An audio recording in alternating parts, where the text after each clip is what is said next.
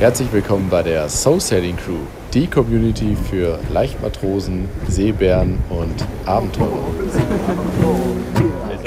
Jo, ahoi ihr Lieben und Grüße aus dem Zug, aus dem ICE zurück nach Berlin.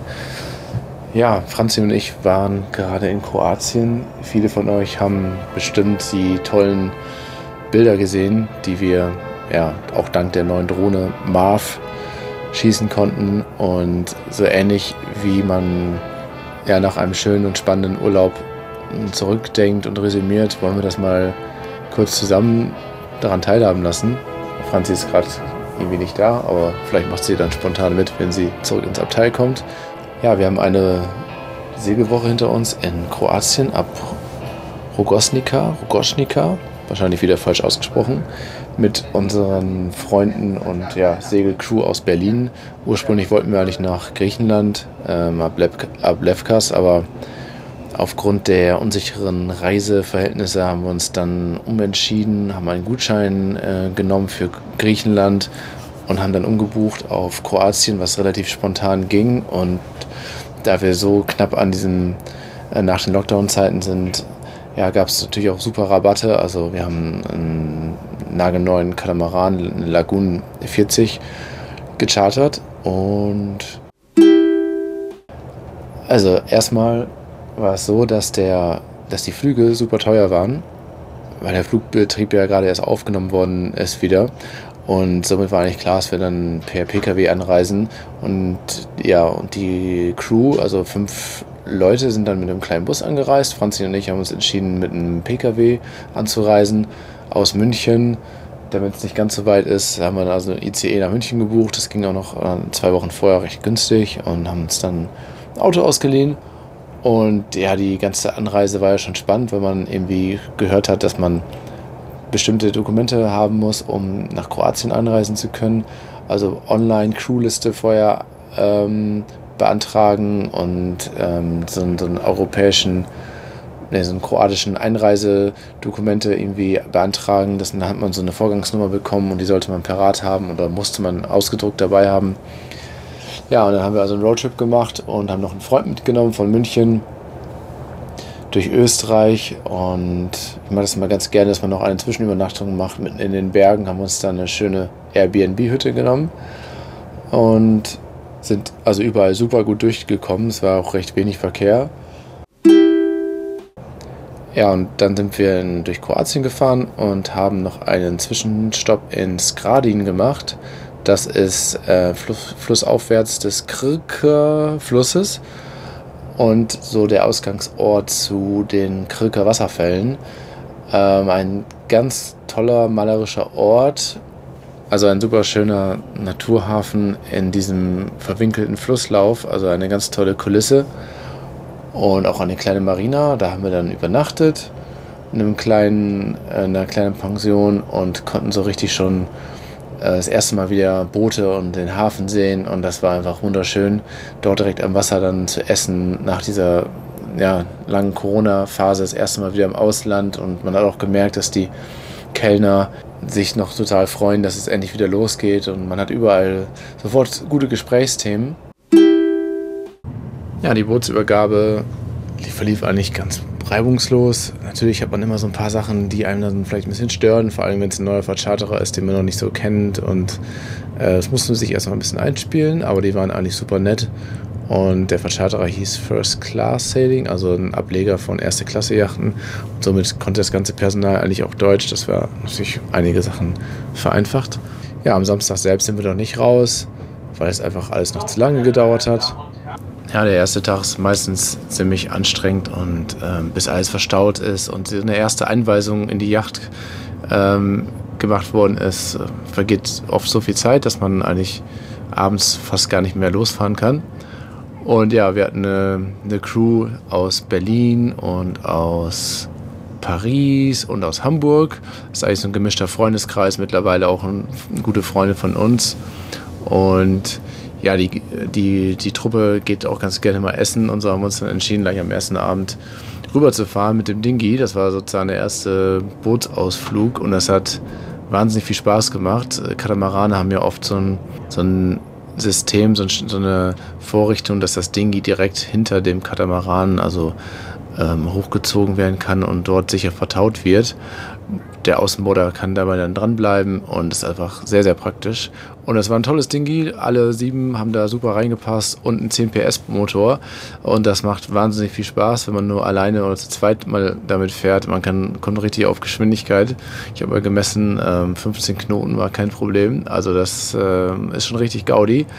Ja, und das war einfach wahnsinnig schön. Dieser Ort, die Marina, ist gegenüber des Ortes, ist eine, also eine tiefe Einbuchtung und man kann also sehr, sehr viel abkürzen, indem man mit dem, mit dem Dingi einfach rüberfährt in den Ort.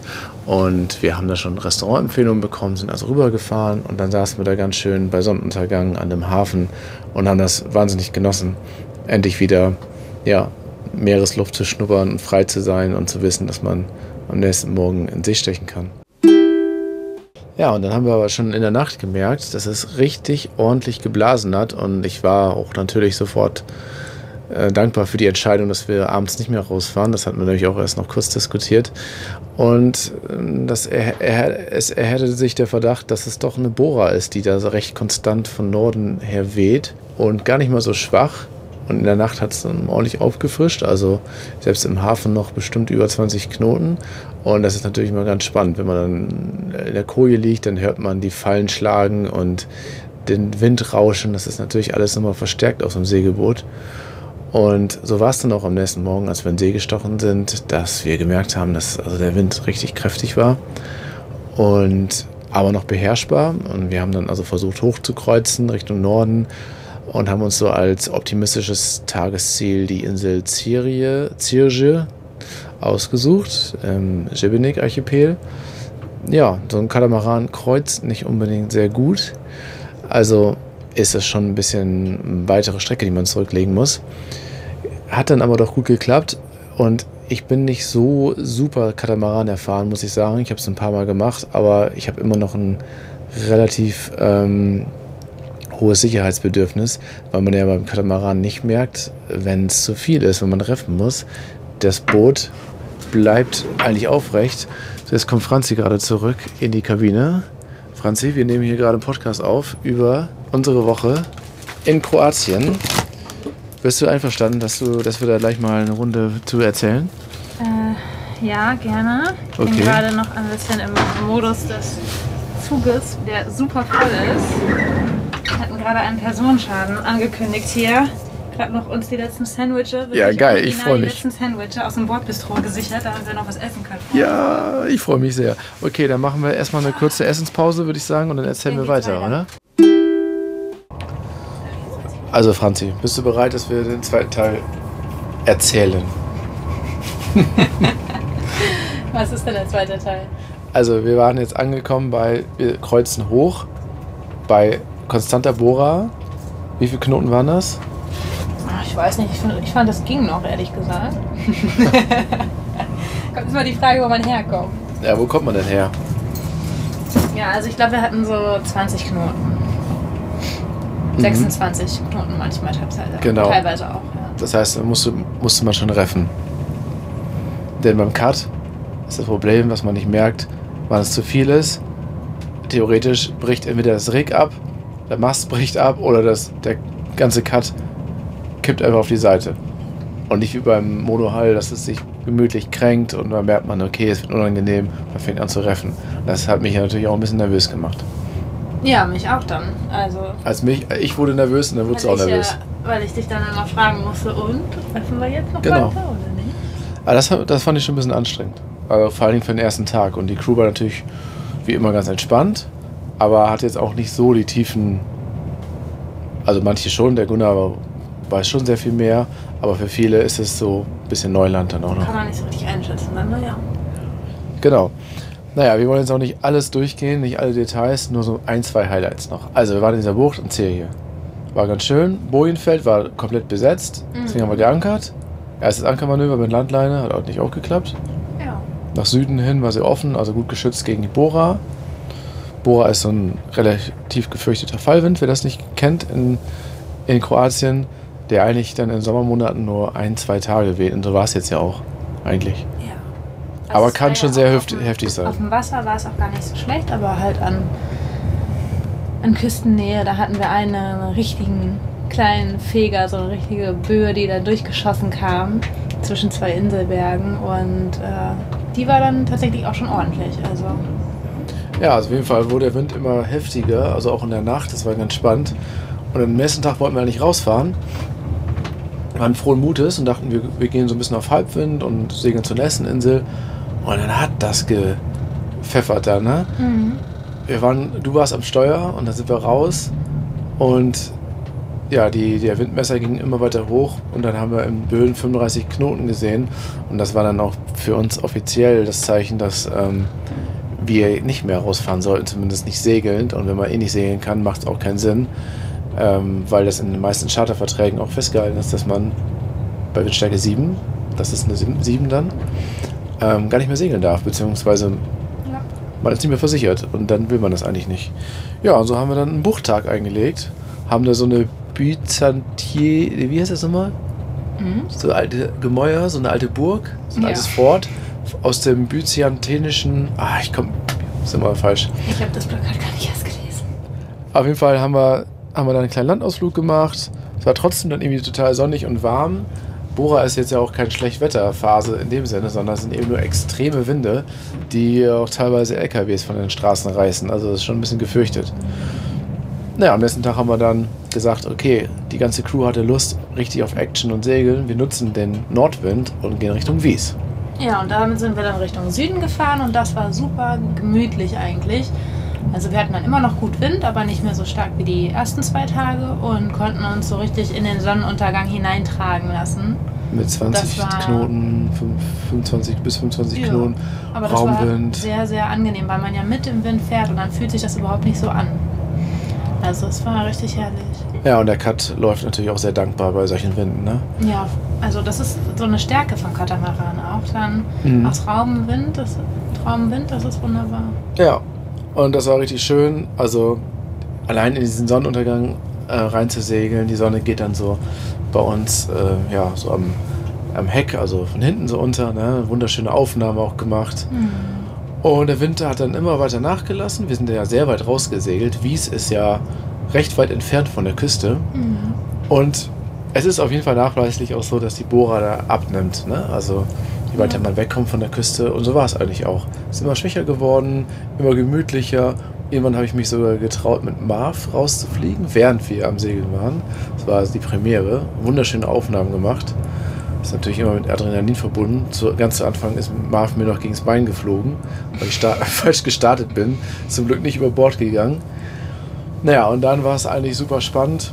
Das war eigentlich auch mit ein Grund, warum ich gedacht habe, wir können eigentlich mal einen Podcast darüber aufnehmen, was dann passiert ist. Da sind wir nämlich reingefahren. Es war gerade noch so die Abenddämmerung. Abenddämmerung, die Sonne ist gerade untergegangen. Ich habe schon als guter, vorbildlicher Skipper natürlich ähm, die Navi-Lights angemacht, Navigationslichter. Und dann sind wir in die große Naturbucht von. Komicha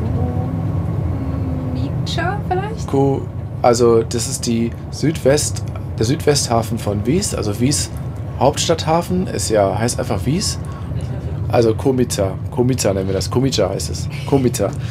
Und es ist ein, also so ein richtig schöner riesen Naturhafen mit steilen Felshängen nach Westen. Also man hat schon gewusst, habe ich immer so gedacht, warum die Leute da entschieden haben, wir bauen hier einen Hafen. Ja, und es war eine surreale Situation. Man hat diese kleine Stadt da gesehen mit den, mit den aufkommenden Lichtern und so ein riesen Arbeitsschiff mit so hellen Lichtern. Ja, das hat ein bisschen die Atmosphäre ruiniert. Aber die Stadt an sich ist ja super schön da mit alten Häusern und so einer kleinen Marina und Bojenfeld davor, wo die ganzen Yachten liegen. Und dann war da auf einmal so ein Arbeitsschiff mit Beleuchtung nachts. Ja. Naja. Erst dachten wir, es wären Fische, aber war mir klar, da gibt es nichts zu fischen. Das macht keinen Sinn, ja. Und wahrscheinlich war das irgendwie so ein. War nur die Nacht dann da, ne? So, mhm. so Kabel verlegt oder irgendwie sowas, aber ganz friedlich. Naja, aber das Spannende war eigentlich bei der Einfahrt, äh, sage ich noch zu Gunnar, ich glaube, Gunnar hat gesteuert, oder war es René? Nee, ich glaube, es war René. Ähm, komisch. Mitten in der, in der weiten Bucht, also die war wirklich kilometerlang, trieb ein Segelboot. Mhm. Ohne irgendwas. Keine Segel draußen. Naja, eigentlich dachte ich, dass ähm, die haben uns nämlich so krass zugewunken und geleuchtet. Dann dachte ich, ach jemine, fahren wir hier irgendwie falsch? Ich dachte im ersten, in der ersten Sekunde, ob wir jetzt irgendwas nicht beachtet hätten bei uns. Ja, aber das war erst sehr viel später. Wir haben die ja vorher schon gesehen. Also wir Ja, haben einfach hab ich gar nicht so drauf geachtet. So. Ja, du warst doch nicht im Steuer. naja, auf jeden Fall haben wir die schon vorher gesehen und haben nur gedacht, komisch, also das ist sehr selten, dass ein Boot einfach so treibt, ohne erkennbare Fahrt, quer zu den Wellen meistens, ganz natürlich. Keine Lichter an, kein Motor, keine Segel draußen. Dachte, was machen die da? Weil normalerweise ist es ja ein Ankerliege. Aber Blick auf den Tiefenmesser hat sofort gezeigt, irgendwie noch 80 Meter oder so, unmöglich. Und außerdem ankert man nicht da mitten Ja. in der Hafeneinfahrt. Ja. Stimmt. Also es war nicht Hafeneinfahrt, es war wirklich noch draußen. Ne? ja. Und da habe ich schon gedacht, komisch, das sieht komisch aus. Naja, vielleicht chillen die da einfach nur. Sind wir weitergefahren und als wir auf der Höhe des Arbeitsschiffes waren, äh, also links von uns das Arbeitsschiff, rechts dieses Segelboot herrenlos am Rumtreiben. Es gibt ja auch so echt fiese Horrorfilme, ne, wo mitten auf hoher See ein Passagierschiff oder was gefunden wird mit keiner, wo man nicht erkennt, dass irgendwie wer drauf ist und dann geschehen da ganz selten. Also solche Bilder können ja erzeugt werden. Naja, auf jeden Fall zu dem Zeitpunkt, als wir die Linie überfahren haben, sozusagen, zwischen diesem Arbeitsschiff und dieser treibenden Yacht, da waren ein paar hundert Meter dazwischen, fangen die auf einmal an, wild zu winken, gestikulieren, Lichtzeichen zu geben und immer no, no, stop, stop. Ja. Und ja, ich habe sofort abgedreht. Ich dachte, okay, shit, das ist wird Crazy Fischer. Wir fahren Der- hier in ein krasses Fischernetz. ja, genau. Ist, oder, oder ein Minenfeld oder Ja. keine Ahnung, was für ein Scheiß. Also, weil die haben jetzt nicht so gewirkt, als ob die um Hilfe rufen, sondern eher so um Achtung, Gefahr, die bei uns waren. Ja, Vielleicht genau. war das auch deren Strategie. Keine Ahnung. ja, auf jeden Fall.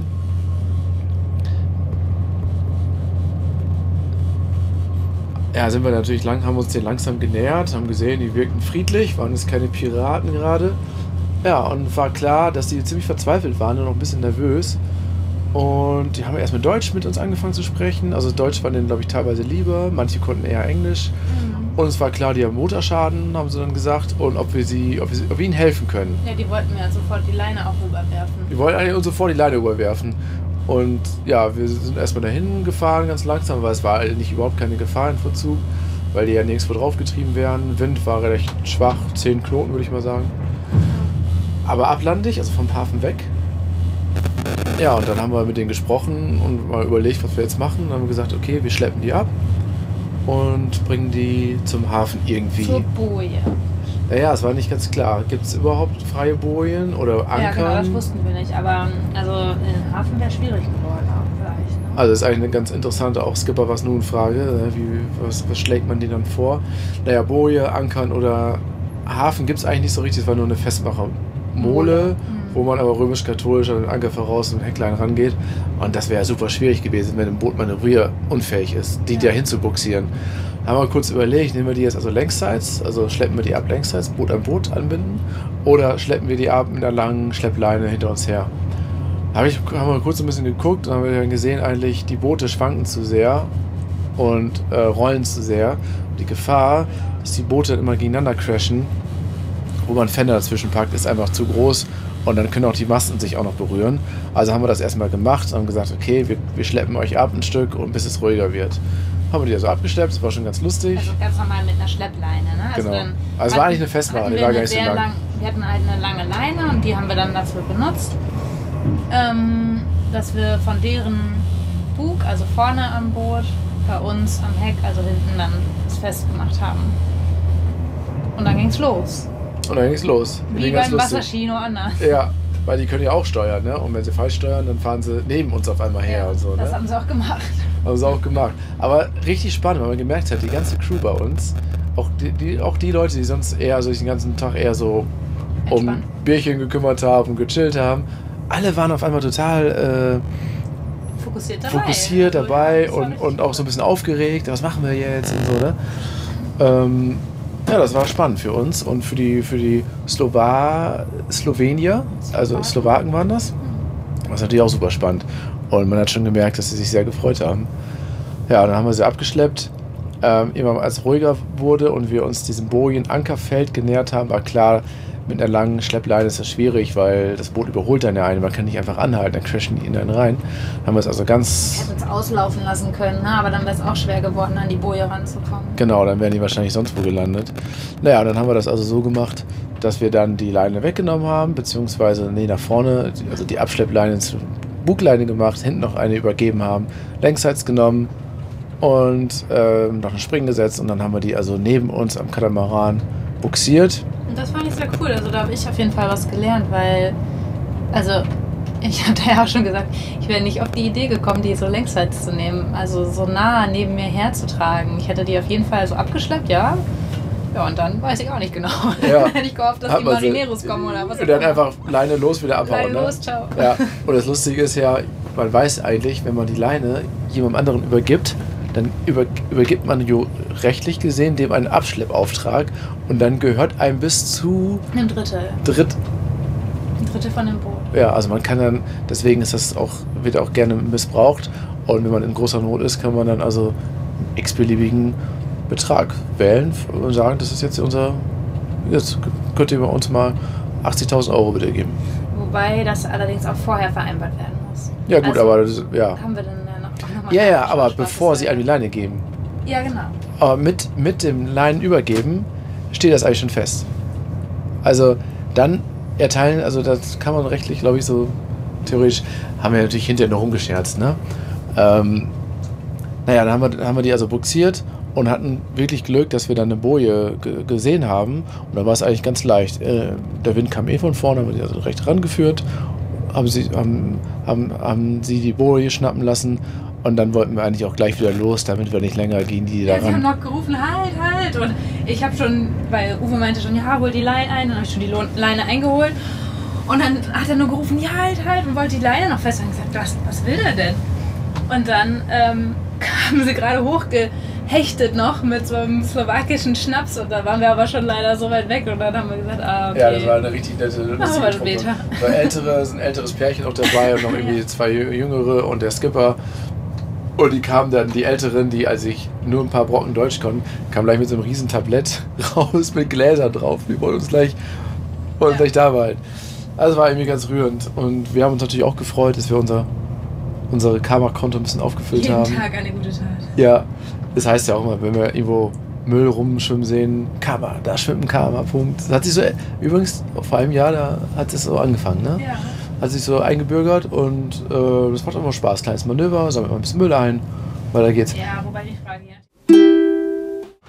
Also wir waren also in Komica, haben dann noch die Slowaken noch getroffen und es war auch noch ganz lustig, weil die das auch gesagt haben. Übrigens, ihr hättet uns hier unser halbes Boot beschlagnehmen, beschlagnehmen können. Stattdessen haben wir dann nur einen Käse und ein bisschen Bier abgegriffen. Ah ja, Gunnar und ich sind darüber gefahren, um mal zu fragen, ob alles okay ist. Und dann haben die uns natürlich gleich erstmal richtig da versucht abzufüllen mit Rum, aber die hatten Rum. Naja, es war auf jeden Fall sehr lustig. Und was ist noch passiert?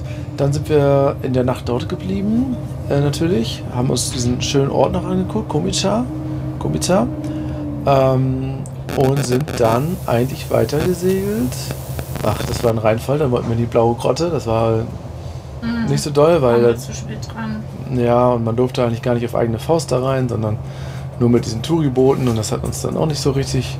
Wir wollten gerne thrilled. selber mit dem Dingi in so eine ganz ähm, enge Grotte reinfahren und das Die, wäre ein kleines Abenteuer geworden. Ja, also Aber das haben wir dann gekippt und dann musste man noch das Segel reparieren, weil noch das Segel rausgerissen war, also an einem. Das groß. Am groß, am, an dem am Schothorn und äh, das war auch ein bisschen schwach vom Verschaderer, dass er uns das Boot so übergeben hat. Das war nur festgebenzelt. Das war mit so einem ganz kleinen Benzel. Ja, auf jeden Fall haben wir das dann repariert und dann sind wir eigentlich weiter gesegelt. Gunnar mit dem, auf dem, auf dem äh, Baum gehangen, oder? Ja, und das ist mit dem Cut gar nicht so einfach. Mhm. Du bist ja sehr hoch und musst dich auch noch sichern. Da hatte ich auch wirklich gesagt, Leute, ich gehe kochen, ich will mir das nicht angucken. ja, naja, und dann sind wir weiter gesegelt und dann haben wir uns entschlossen, weil wir einen Restaurant-Tipp hatten ähm, auf Var, also auf den vorgelagerten Inseln, Fisherman's ähm, Secret. Nein, das, das können wir schon auf jeden Fall. Hallo, die freuen sich. Fisherman's äh, House oder so ähnlich wie hieß das. Eine wunderschöne der kleinen Insel ein wunderschönes Restaurant von einem Dänen und seiner halb kroatischen, schwedischen Frau geführt. Nee, halb kroatisch, halb deutsch. Ach ja, stimmt, genau. Und er war Däne. Super sympathisch. Also muss ja sagen, Kroaten sind vielleicht nicht gerade für ihre hervorstechende Gastfreundlichkeit bekannt, würde ich jetzt mal sagen. Also nicht so wie in Griechenland, aber bei denen war das eben völlig anders. Ähm, ganz, ganz tolles Flair, alles selbst gebaut dort und wir waren wie in so einem kleinen, so einer kleinen Märcheninsel, so kam uns das vor, ne? Also wahnsinnig gutes Essen auch, ähm, Fischplatte und, und vor allem guten Weißwein. Und das ist in Kroatien nicht leicht zu finden. Also einen guten Weißwein, das war schon wirklich toll. Ja, ein tolles Erlebnis. Wie ging es weiter? Dann sind wir noch weitergefahren von War am nächsten Tag. Solter. Nach Solter. Ach genau, und da kam Weil diese... man Solter, glaube ich, auch anders ausspricht. Sol Solter, ja, da ist, da ist so, ein, so ein kleiner Haken oben drauf. Naja, und da gibt es an der Südseite super, super viele Buchten, die auch allesamt schön sind, kann man sagen. Und wir wollten den Abend dann mal so als Kontrastprogramm kochen an Bord und wollten eigentlich nur eine einsame Bucht haben. Da haben wir uns so ein, zwei angeguckt und eine, die eigentlich gar nicht so richtig ausgewiesen war als Ankerbucht, hat sich dann als absolutes Highlight erwiesen, weil wir da ganz alleine drin lagen. Da war nur so ein ganz kleiner malerischer Privatstrand und das war ja super, super schön. Diese Einsamkeit, diese wahnsinnig hellen äh, Sterne, diesen Sternenhimmel nachts zu sehen. Und ja, da lagen wir einfach richtig schön, so, ne? kann man sagen, in der Bucht. Ich habe einen Marflug gemacht, der also wirklich das toll gezeigt hat, wie wir da liegen. Ja, und dann SUP, also SUP, Stand-Up-Paddle, Touren gemacht am nächsten Morgen. Und dann ging es auch schon zurück Richtung Heimathafen. Kosnica. Lugosnica. Genau. Also insgesamt. Eine tolle Woche und Perfektes Corona-Ansegeln. perfektes Corona ansegeln und wir wurden einfach belohnt, dass wir vielleicht ein bisschen, oder alle wurden belohnt, die es dann doch gemacht haben, dieses kleine Wagnis einzugehen, so früh zu reisen. Alles war noch leer und ähm, ja, auf der Rückreise haben wir gemerkt, was jetzt los ist, weil an der Grenze zu Kroatien von ähm, Slowenien war ein wahnsinnig langer Stau. Nee, das war die Grenze Österreich zu Österreich zu Slowenien Mhm. Durch diesen einen Tunnel. Ähm, wahnsinnig langer Stau. Ja, also insgesamt ein tolles Erlebnis. Ich hoffe, ihr seid auch bald wieder dabei. Und wir kommen jetzt bald im Hauptbahnhof an. Also sage ich Adieu und bis ganz bald.